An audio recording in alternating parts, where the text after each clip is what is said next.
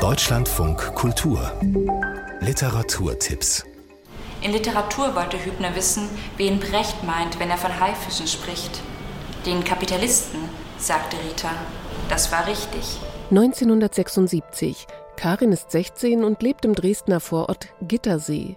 Charlotte Gneuss liest morgen Abend aus ihrem gleichnamigen Roman in Magdeburg. Dann war die Schule aus und ich saß in der Umkleide und spielte mit meinem Reißverschluss.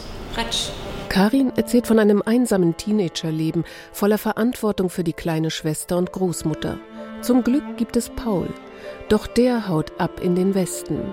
Mit der Republikflucht ihres Freundes gerät Karin ins Visier der Stasi.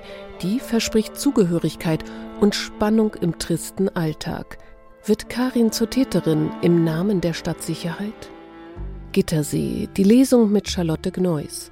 Morgen Abend um 19.30 Uhr im Schauspielhaus Magdeburg.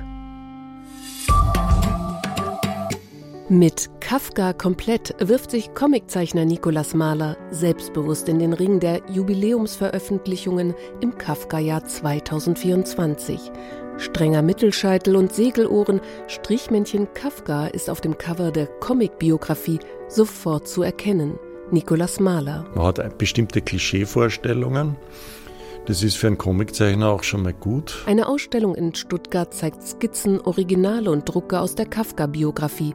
Der von Kafka mit Zeichenverbot belegte Käfer ist auch dabei. Naja, klar, ich meine, den Käfer, den habe ich natürlich zeichnen wollen. Beim Arbeiten entdeckte Nikolaus Mahler neue Seiten an Kafkas düsteren Geschichten. Dass die Figuren eigentlich man könnte fast sagen, Klamaukfiguren sind. Die Mutter mit den zu Berge stehenden Haaren und der Vater mit, mit der Zeitung und dem drohenden Stock. Die Ausstellung Maler, komplett Kafka im Literaturhaus Stuttgart, zu sehen bis zum 22. März.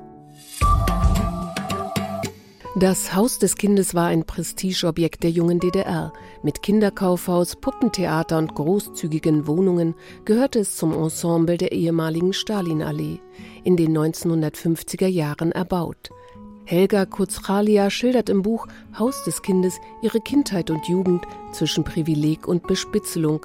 Tür an Tür wohnte die kommunistische Familie mit Gleichgesinnten. Sie alle glaubten an ein neues, gerechtes Deutschland. Die Stalinallee mit den als Arbeiterpalästen bezeichneten Wohnungen war ein manifestes Glaubensbekenntnis. Hier sollte der Bauarbeiter neben dem Universitätsprofessor, der Bildhauer neben der Verkäuferin, die kinderreiche Familie neben dem Rentnerpaar wohnen und der Quadratmeter nicht mehr als eine Mark Miete kosten. Haus des Kindes, Lesung mit Helga Kurzralia, heute Abend um 19.30 Uhr im Kulturkaufhaus Karlshorst, Berlin. Und das waren die Literaturtipps mit Regina Voss.